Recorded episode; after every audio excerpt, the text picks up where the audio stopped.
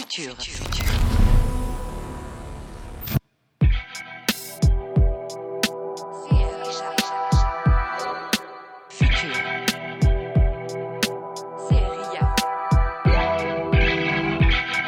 La distance nuit à l'innovation.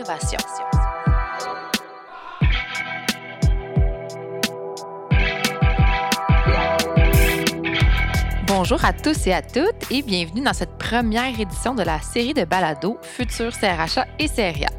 Je m'appelle Florence Routier-Caron, je suis CRHA et j'animerai cette conversation.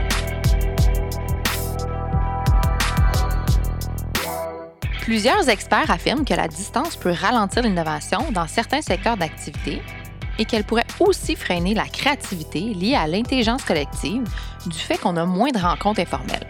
Aussi, la pandémie a permis de tester plusieurs nouveaux outils collaboratifs et de se former à distance pour développer des nouvelles connaissances et compétences du futur. Bref, un sujet riche en contradictions. Pour répondre à mes questions aujourd'hui, il me fait plaisir de vous présenter notre collaboratrice avec qui j'aurai la chance de m'entretenir. Il s'agit de Nabila Ranem, CRHA spécialiste en acquisition de talent. Bonjour Nabila. Bonjour Florence. Merci beaucoup d'avoir accepté euh, notre invitation. Euh, avant de débuter, Nabila, est-ce que vous me permettez qu'on se tutoie durant euh, notre rencontre? Oh oui, absolument. Bon, ben parfait. Euh, on pourrait commencer avec une question générale qui va être un bon sujet de départ. J'aimerais savoir, à ton avis, qu'est-ce que l'innovation?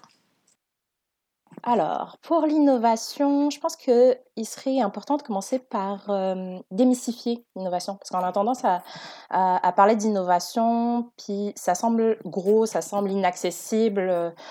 euh, au fait, parce qu'elle est simplement confondue avec une de ses nombreuses formes. Donc, innovation radicale ou révolutionnaire, comme si on utilise l'exemple de Internet ou la roue. Mais euh, innover, c'est pas nécessairement réinventer la roue. On peut simplement trouver une nouvelle façon de faire ou d'atteindre un objectif et à ce moment-là, on innove.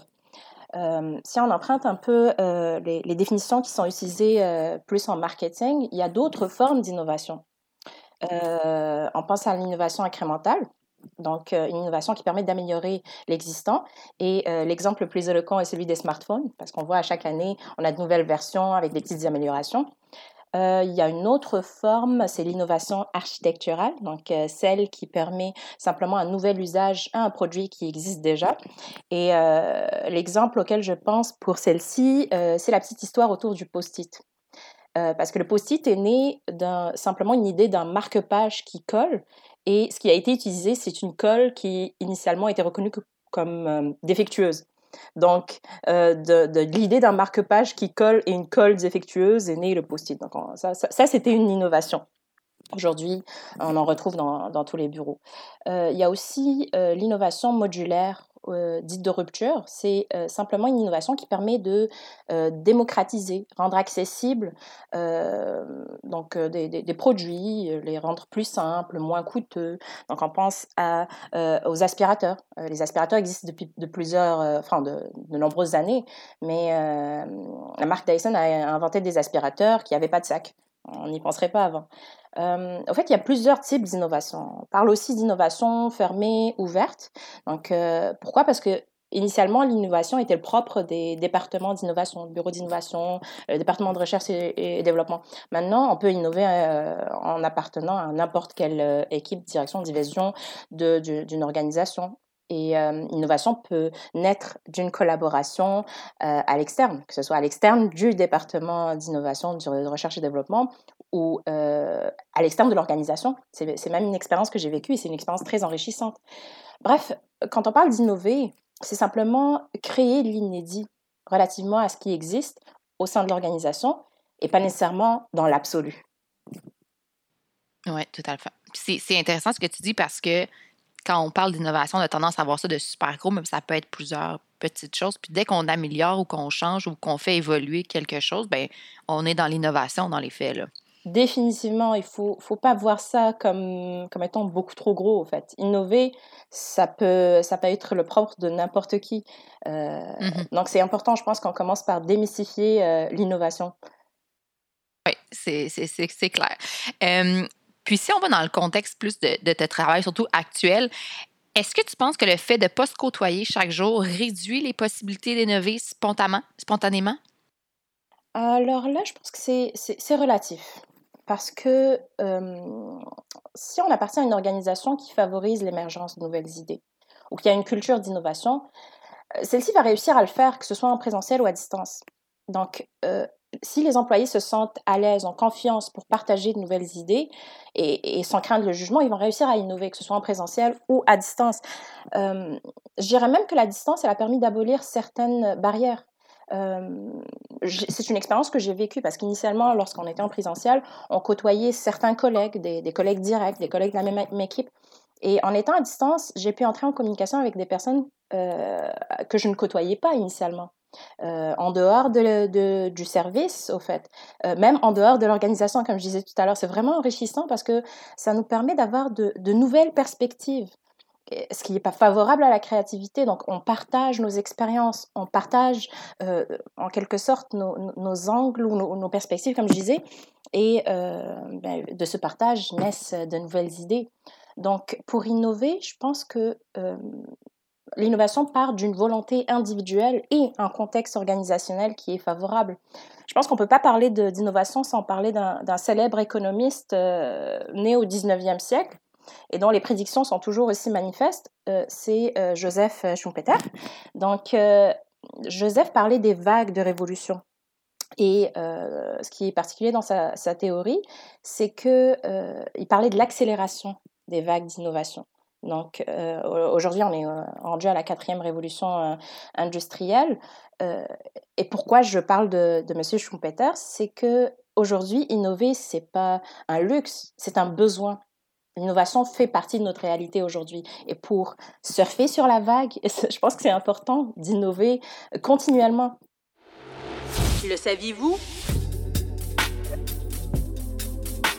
Selon le Larousse, Joseph Schumpeter est un célèbre économiste autrichien, idéologue des affaires et de l'entrepreneuriat. Il a placé l'innovation au cœur de la stratégie industrielle. Sa réflexion sur l'évolution du capitalisme l'a également conduit à devenir le théoricien des cycles économiques. Un cycle économique se définit par une succession à intervalles réguliers de hauts et de bas, comme les sommets et les creux économiques. Maintenant, je disais tout à l'heure que c'était relatif. Pourquoi? Parce que euh, c'est peut-être un petit peu plus difficile pour les personnes qui avaient l'habitude de se côtoyer. Donc, les personnes qui travaillent dans le milieu de la santé, dans l'éducation, les usines, euh, c'est des personnes qui se côtoyaient en sortant des réunions, c'est des personnes qui se côtoyaient autour d'une machine à café. Et certains d'entre eux se sont retrouvés obligés, au fait, de composer avec euh, le travail à distance. Je vais m'appuyer sur l'exemple de l'éducation. Euh, pour une enseignante ou pour certaines des enseignantes, faire passer des examens à distance était mmh simplement euh, inimaginable parce qu'on voyait ça comme plus difficile à encadrer.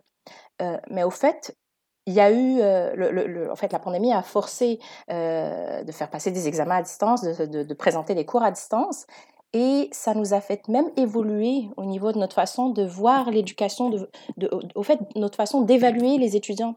Parce qu'aujourd'hui, on n'est plus dans, apprendre des leçons par cœur. On veut euh, permettre aux étudiants ou aux élèves d'apprendre à apprendre, d'apprendre à réfléchir, à développer une, une, réflexion. Donc, et c'est quelque chose qui peut se faire à distance. Donc, euh, c'est difficile dans certains cas d'innover, mais c'est pas impossible. Je dirais même que le fait d'être contraint nous permet d'innover et il nous permet même de revoir notre façon d'innover. Totalement. Selon toi, comment on pourrait encourager l'innovation en mode hybride, par exemple? En mode autant travail du bureau, travail de la maison? Ben, toute part de la culture organisationnelle. J'en parle beaucoup, euh, mais je pense que c'est important parce qu'elle permet de créer une certaine euh, cohérence avec les actions qui sont prises au sein de l'organisation. Quand on parle de culture, je vais euh, emprunter la, définition de Kaplan. C'est simplement des normes, des valeurs qui façonnent le comportement au quotidien. Donc, euh, les leaders doivent favoriser la communication dans un premier temps. Euh, ils doivent offrir une certaine cohérence, comme je disais, entre solliciter de nouvelles idées et les actions qui en découlent. C'est bien de dire, J'aimerais ça recevoir de nouvelles idées. On est une organisation qui veut surfer sur la vague. Il faut qu'on innove, mais il faut aussi être cohérent euh, quant aux actions qu'on prend par rapport à l'innovation. Donc, il suffit pas de formuler la volonté d'innover, il faut encourager euh, en permettant aux employés de tester leurs idées, leur donner le droit à l'erreur, parce qu'évidemment, quand on mmh teste, ben, on peut se tromper aussi, et euh, ne pas avoir peur de l'inconnu ou choisir l'inaction. Faut pas, faut pas nécessairement avoir peur de se tromper, en fait. Donc, mmh sous quelle forme? Ça peut être avec des, des ateliers virtuels qui traitent d'un problème ou d'un irritant. Parce que pour innover, évidemment, on veut trouver des solutions. C'est ça, en, quelque sorte, innover. Mmh Et pour trouver des solutions, à l'origine, il faut qu'il y ait des problèmes, des enjeux euh, qu'il ne faut pas ignorer, donc sur lesquels on veut agir. Et pour être efficace, il ne faut, faut pas non plus se dire on va faire des ateliers. On ne peut pas s'arrêter là. On ne va pas juste dire mmh on va se rencontrer et partager nos idées. Il faut quand même que ce soit structuré pour que qu'on arrive à, atteindre un objectif. Il faut le fixer en amont cet objectif-là. Et les personnes qui participent à ces ateliers-là doivent au fait partager le même intérêt et le même objectif au final. Puis aussi, ça me fait penser, en fait, ce qui est intéressant de tout ça, oui, c'est bien d'avoir des idées ou ça. J'ai l'impression aussi pour que l'entreprise, l'organisation ait la capacité de mettre en place ces idées-là qui sont proposées parce que si on fait juste proposer, proposer, puis il n'y a rien qui est mis en place vraiment, ben ça peut être décourageant aussi un peu pour euh, les employés, j'ai l'impression. Définitivement. Bah, au fait, dans ce genre d'atelier, on entend souvent euh, voici ce qui se fait ailleurs. En fait, c'est mmh. intéressant de s'inspirer de ce qui se fait ailleurs, mais il faut aussi que ce soit adapté à notre réalité, à nos contraintes euh, au sein de l'organisation. Donc, euh, c'est pour ça que les ateliers doivent aussi, voire même principalement, être composés de personnes qui vivent la réalité au sein de l'organisation, mais dans différents contextes, dans différentes perspectives. Pourquoi? Parce que euh, ils peuvent voir le même enjeu sous différents angles. Et la mmh solution qu'ils vont apporter, donc pour atteindre leur objectif, donc trouver une solution ou une innovation, euh, ils vont pouvoir le traiter sous différents angles et trouver une solution optimale, en quelque sorte. Donc, euh, ils peuvent utiliser les, moyens technologiques qui sont à leur disposition. Euh, et c'est des, outils qui existent au fait depuis de nombreuses années, mais qui ont été popularisés en quelque sorte avec la pandémie. Les documents partagés, ça existe depuis plus de dix ans. Et aujourd'hui, la majorité euh, des employés l'utilisent au fait. Euh, mmh les chats, ça aussi, c'est pas nouveau. Euh, les groupes d'intérêt sur les réseaux sociaux. au fait, c'est le genre d'outils qui permettent d'intervenir ou de poser des questions et pour, pour solutionner un, au fait, un, enjeu ou un problème de façon sporadique. Euh, on n'est plus dans un mode où euh, on va déranger un tel collègue pour lui poser une question. C'est on lance une mmh idée, celui qui pense avoir la réponse va la fournir. C'est, je trouve que c'est, extraordinaire. Puis euh, tout à l'heure, je parlais de euh, de, le faire de façon organisée. On peut simplement s'inspirer euh, de la méthode agile. On entend parler depuis, depuis quelques années, c'est utilisé euh, beaucoup au service des technologies de l'information, mais au fait, c'est pas nécessairement le propre des TI. Non, ça peut être applicable à plein d'autres équipes, en fait. Là. Définitivement, puis c'est une méthode qui a fait ses preuves. Euh, on pense tout de suite aux rencontres périodiques, euh, aux cas d'utilisation. C'est toutes des choses qui peuvent être euh, transposées justement dans une réalité recrutement, en ressources humaines, quand même assez facilement. Parce que c'est plus facile mmh d'aborder un, enjeu ou un problème lorsqu'on a des cas concrets, lorsqu'on raconte une histoire. Et mmh on a des exemples de réussite ou d'échecs. Donc, dans le fond, je parle d'atelier, c'est la forme, mais concrètement, qu'est-ce qu'on fait au niveau de ces ateliers? C'est qu'on raconte nos histoires. Qu'est-ce qui fait que on a cet enjeu, puis comment moi, comme participant à l'atelier, je le vis? Puis c'est quoi les solutions que je peux trouver pour, euh, pour, régler au fait cet enjeu-là? Donc, et je pense qu'il est important aussi de déterminer des métriques, un peu comme ce qu'on fait en, agilité, pour apprécier l'évolution euh, de nos ateliers, pour apprécier les réalisations de ces ateliers, pour que ça parte pas dans tous les sens. Donc, euh, je pense que je, pense que c'est en gros déterminer des occasions d'innover, de partager ses idées et le faire de façon structurée. Selon une étude de Statistique Canada datant d'avril 2021, une fois la pandémie passée, 80 des télétravailleurs souhaiteraient continuer d'effectuer au minimum la moitié de leurs tâches à distance, même que la grande majorité a déclaré être aussi productive qu'au bureau. Au vu de ces chiffres, on comprend qu'il pourrait être judicieux de tester de façon sérieuse une structure de travail en mode hybride. Moi, j'aimerais savoir la reconnaissance de l'employeur envers son employé. Est-ce qu'elle peut stimuler des nouvelles idées, selon toi? Absolument. En fait, euh, mm-hmm. c'est un effort qui coûte quasiment rien à l'organisation, mais qui produit des résultats incroyables. Euh, il y a certaines organisations qui offrent la reconnaissance sous différentes formes. Ça peut être des bonus, des incitatifs financiers, euh, des concours, des certificats cadeaux, des remises de prix, etc. Je pense que le plus important, c'est pas c'est pas plus la forme. Euh, encore une fois, on est comme dans le cas où on s'inspire des, des, pratiques ailleurs. On va pas se dire chez Google on fait ça, fait qu'on va le faire, puis c'est sûr que ça va réussir. Ce qui est important, c'est d'être à l'écoute de, de, nos employés, d'être à l'écoute de, de, leurs besoins. Qu'est-ce qui les engage? Qu'est-ce qui les mobilise? Et qu'est-ce qu'on peut faire pour stimuler cette innovation? Définitivement la reconnaissance, euh, ça c'est un incontournable. euh, la promotion de l'innovation basée sur une conviction profonde, parce que c'est sûr que je parlais tout à l'heure de culture et je parlais d'actions qui vont dans le même sens, c'est un petit peu la même chose. Il faut qu'on soit convaincu au niveau de l'organisation qu'on a besoin d'innover et qu'on veut encourager l'innovation. Donc, euh, il faut être convaincu et euh, mettre en place des initiatives qui, vont dans le même sens. Je pense que c'est le plus important. Euh, pour encourager l'émergence de, nouvelles idées, il faut accepter que les employés commettent des erreurs. Pas nécessairement mm-hmm. euh, fatales, parce qu'on peut toujours avoir un, certain encadrement, mais, mais euh, il faut, faut donner le droit à l'erreur et offrir une espèce de excuse-moi de, de, couper, mais un espèce de contexte de, confiance aussi envers nos employés pour qu'ils sentent la liberté de pouvoir donner leurs idées, j'ai l'impression aussi. Là. Oh oui, absolument. Puis, euh, leur permettre, justement, on parle de confiance, c'est leur offrir de l'espace pour mettre en pratique leurs mm-hmm. idées. Parce qu'encore une fois, apporter une idée, c'est une chose. Pouvoir la mettre en pratique, c'est encore plus stimulant pour l'employé. Donc, reconnaître la contribution de chacun euh, au sein de l'équipe pour renforcer ce sentiment d'appartenance et d'engagement, euh, ce sentiment de fierté, d'accomplissement, mais on peut aussi reconnaître les réalisations en équipe, les célébrer. Donc, je pense que c'est très important de pouvoir euh, apprécier euh, l'effort d'innovation, l'encourager en, en, créant un contexte favorable à l'innovation. Donc, comme je disais, la fierté, l'engagement, euh, le sentiment d'accomplissement, c'est tous des, sentiments positifs euh, auxquels on prend goût comme employé. Et c'est un véritable moteur de créativité. On est reconnu, on veut en faire plus, on veut partager plus d'idées, on veut les mettre en action. Le simple fait de pouvoir contribuer à des projets d'innovation, c'est un stimulant, en fait. Tout à fait. Avec l'arrivée de nouveaux collègues, de nouveaux collaborateurs en mode hybride, comme on est euh, pas mal actuellement, est-ce que c'est vrai de dire que le processus va être plus long euh, quand on va vouloir mettre en place un concept innovant?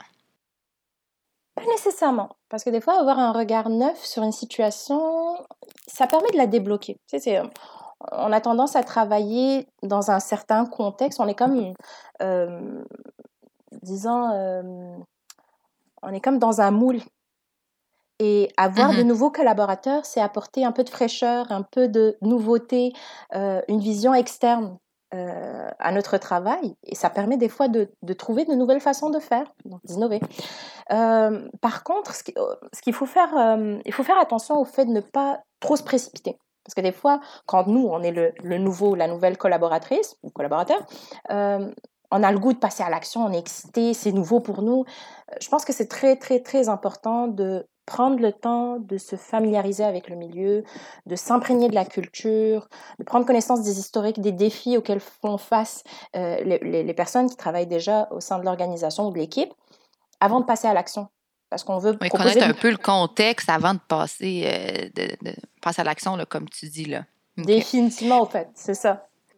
Puis, justement, là, oui, euh, l'arrivée de nouveaux collaborateurs, c'est super stimulant, tout ça, mais est-ce que tu penses que le mode hybride vient changer quelque chose par rapport à l'innovation ou c'est un peu comme euh, à l'habitude, Ben, au fait, je pense qu'on l'entend souvent, euh, ben, au fait, on le lit et on l'entend souvent, l'intégration à distance, c'est pas le mode idéal. C'est ça qui mm-hmm. rend, au fait, la chose un petit peu plus difficile. Donc, par contre, quand c'est en hybride, je pense que c'est faisable. Parce qu'on mmh on questionne souvent euh, la possibilité de développer ce sentiment d'engagement quand on a des personnes qui intègrent une nouvelle équipe à distance. C'est possible quand c'est hybride. il faut quand même qu'il y ait certains contacts humains. Parce que quand on mmh est en, en, présentiel, on peut rencontrer nos collègues, entre deux rencontres, avoir un petit échange informel. le simple fait d'explorer, au fait, le, le, le, le, quartier autour des bureaux, ça fait qu'on développe quelque chose qu'on ne peut pas nécessairement développer quand on est exclusivement à distance. Donc, je pense que en mode hybride, oui. Exclusivement à distance, c'est un petit peu plus difficile, mais encore une fois, difficile n'est pas impossible. Mmh Parfait.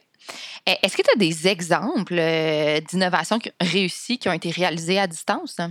Euh, je pense tout de suite euh, au fait à la fonction publique. Ça a été révolutionnaire parce que euh, au niveau de la fonction publique, on, a toujours, on est un petit peu toujours à la traîne quand quand il s'agit d'implanter de en fait les, les, nouvelles façons de faire ou des, des comment dirais-je certaines solutions technologiques.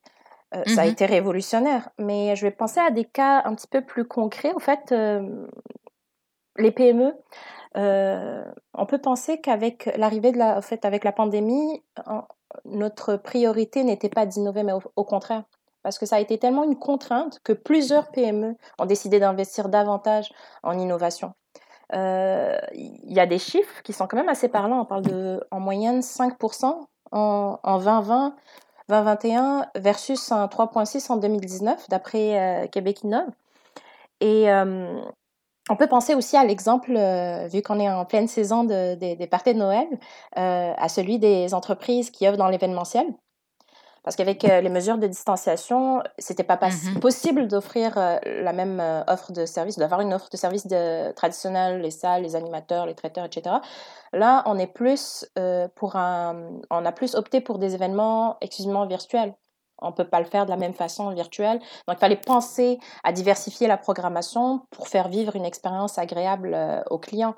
Euh, je pense aussi à euh, une PME en particulier qui s'est démarquée, une jeune PME qui existe depuis seulement six ans, qui, grâce à l'innovation, s'est taillée une, en fait une, une, part importante du marché, de son marché. C'est Valcartech c'est euh, une petite PME qui a reçu un, prix euh, de performance Québec. Et elle a décidé de prendre le virage numérique euh, au fait très tôt dans son existence. Ils utilisent la robotique, les nouvelles technologies, la domotique pour, pour avoir un avantage concurrentiel. C'est une entreprise qui œuvre dans les, le, service conseil en hygiène et euh, concrètement, qu'est-ce qu'ils peuvent faire? C'est que si on a un dégât, mettons, euh, on a un café qui est tombé, ben, un signal est envoyé automatiquement à l'entreprise d'entretien pour qu'elle puisse intervenir. Donc là, c'est génial parce qu'on a, un enjeu de pénurie de main-d'œuvre. Donc on n'a pas besoin de, de, l'intervention humaine pour signaler le dégât, pour contacter l'entreprise. Ça se fait automatiquement. Ouais, c'est un autre niveau de technologie là, complètement. Là définitivement. Eux, ils sont en avant, euh, enfin, ils, sont, ils, ont, ils ont opté pour une approche avant-gardiste.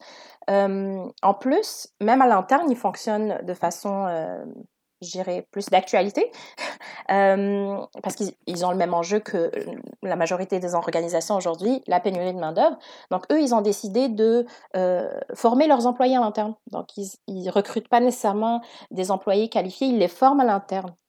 Et euh, notre façon d'utiliser les rencontres virtuelles, c'est que une fois par semaine, toute l'organisation, ils sont petits, qu'ils peuvent se le permettre, mais tous les employés se réunissent pour euh, partager les bons coups, euh, célébrer leur nouveau contrat. Donc là, on revient aussi à la question de la reconnaissance. Donc, et ils ont réussi à décrocher des, des, quand même de très gros contrats parce qu'ils travaillent en ce moment avec la SAQ, l'aéroport de Montréal. C'est pas négligeable. Donc, des exemples comme ça, il y en a quand même beaucoup euh, des, entreprises qui ont pu exploiter le commerce en ligne, euh, les nouvelles technologies pour euh, surfer sur la vague. Oui, c'est sûr. Donc, on a beaucoup d'exemples. Puis, si je pense aussi de façon juste plus générale, il y avait beaucoup de, sceptiques du télétravail qui ont été euh, assurément confondus, qui ont vu que dans le fond, ça, ça fonctionnait super bien. Puis, il s'agissait de bien s'outiller, d'avoir les bons outils euh, autant à la maison qu'au bureau. Puis, juste ça, c'est comme une innovation en soi d'avoir c'est ça, euh, plus convaincre les, gens qui peuvent être sceptiques de, de ce côté-là. Fait que c'est sûr que ça a beaucoup de, de positifs là aussi, d'être à distance. Ça ne nous empêche pas d'innover du tout, j'ai l'impression. Ah oui, définitivement, oui, je suis d'accord. comment on fait pour instaurer un climat plus inclusif en organisation quand on est en télétravail? Ben, je pense qu'il y a euh, la clé pour instaurer un climat inclusif, ou la clé du succès, c'est à la fois la curiosité et l'ouverture d'esprit. Donc, euh, je vais parler de la forme, puis parler, je, reviendrai à la curiosité et l'ouverture d'esprit. Donc, euh, avoir des, rencontres en équipe, individuelles, euh, favoriser l'échange. Donc, un peu comme on parlait tout à l'heure d'ateliers virtuels, ça peut être aussi simplement des rencontres d'équipe périodiques il faut, aussi laisser la place aux employés les plus réservés de s'exprimer dans un climat de confiance. Il y a certaines personnes qui peuvent facilement s'exprimer euh, en équipe, d'autres qui préfèrent s'exprimer dans un échange, euh, excusez l'anglicisme one-on-one. Donc, euh, leur permettre aussi de s'exprimer, de partager leurs idées, parce qu'ils ont probablement des forces aussi qu'ils peuvent mettre à profit au fait de l'équipe. Donc, avoir une culture, je reviens encore une fois à la culture, une culture qui célèbre la différence sous toutes ses formes et comme je disais, avoir, pouvoir impliquer chaque membre de l'équipe pour qu'ils puissent mettre à profit leur, leur force. là, je pense tout de suite au, renforcement positif, mais c'est quelque chose d'assez fort, d'assez efficace. Mais mettre à profit ses forces pour partager ses équipes. Puis, je peux, je peux m'appuyer sur un exemple concret en recrutement, parce qu'en recrutement, on a plusieurs profils de recruteurs. Mettons qu'on est euh, dans une équipe où on a un spécialiste qui a une expertise dans un domaine X. Moi, j'ai davantage travaillé euh, en technologie de l'information, donc je suis plus familière avec ce domaine. J'ai une, perspective euh, différente de mes collègues qui ont travaillé plus sur des profils dans la santé, dans la culture, etc. Euh, des, recruteurs qui ont travaillé en, agence de recrutement, au sein d'une organisation privée, publique, euh, des, recruteurs qui ont déjà fait du haut volume ou plus des profils en pénurie, ceux qui utilisent des méthodes traditionnelles, de nouvelles technologies, euh, les plus, les, fait, les juniors, les, novices et ceux qui sont confirmés. C'est toutes des expériences qui se valent, au fait, parce qu'ils permettent de voir le recrutement sous différents angles. Euh, le, recruteur qui est plus jeune, il sort de l'université, il a des idées nouvelles, il a pris connaissance des, dernières recherches, des dernières euh, méthodes, au fait, en quelque sorte, et qui peut aussi apporter son, sa, contribution à ce qu'on appelle aujourd'hui le recrutement 4.0. C'est peut-être juste un chiffre, mais au fait, ça va être une toute nouvelle façon de recruter qui va probablement faire, euh, bah, au fait, couper ou faire une rupture avec ce qui se faisait jusque-là. Oui, ah, c'est super intéressant. Puis comme tu parlais beaucoup de, contributeurs, puis d'aller chercher la contribution de tous et chacun, mais de fournir un contexte qui peuvent s'exprimer à leur façon, puis de, la façon qu'ils préfèrent aussi pour vraiment aller chercher, excuse-moi l'anglicisme, mais l'output de tout le monde aussi, là, c'est, super intéressant. Définitivement, je pense que pour être inclusif, c'est important que chaque membre soit, soit valorisé. Donc, simplement, pour être inclusif, il faut exclure personne. C'est aussi simple que ça. Oui. Bien, merci beaucoup, Nabila, pour cette belle euh, discussion. On pourrait en parler vraiment là, super longtemps, je suis convaincue. Ça fait plaisir. Je m'appelle Florence Roussé-Caron, CRHA, et nous étions avec Nabila Ranem, CRHA, spécialiste en acquisition de talent pour le balado Futur CRHA et CRIA. Merci beaucoup pour votre attention et n'hésitez pas à partager ce balado sur les réseaux sociaux pouvez entendre ou réentendre tous les épisodes du balado Futur CRHA et CRA de l'Ordre des conseillers en ressources humaines agréées via les rubriques balado ou podcast des plateformes Apple, Google Play et Spotify. Ces balados ont été réalisés dans le cadre de la campagne Métou Réalité, Découvre la réalité RH. Rendez-vous sur réalitérh.org pour découvrir d'autres contenus tout aussi intéressants.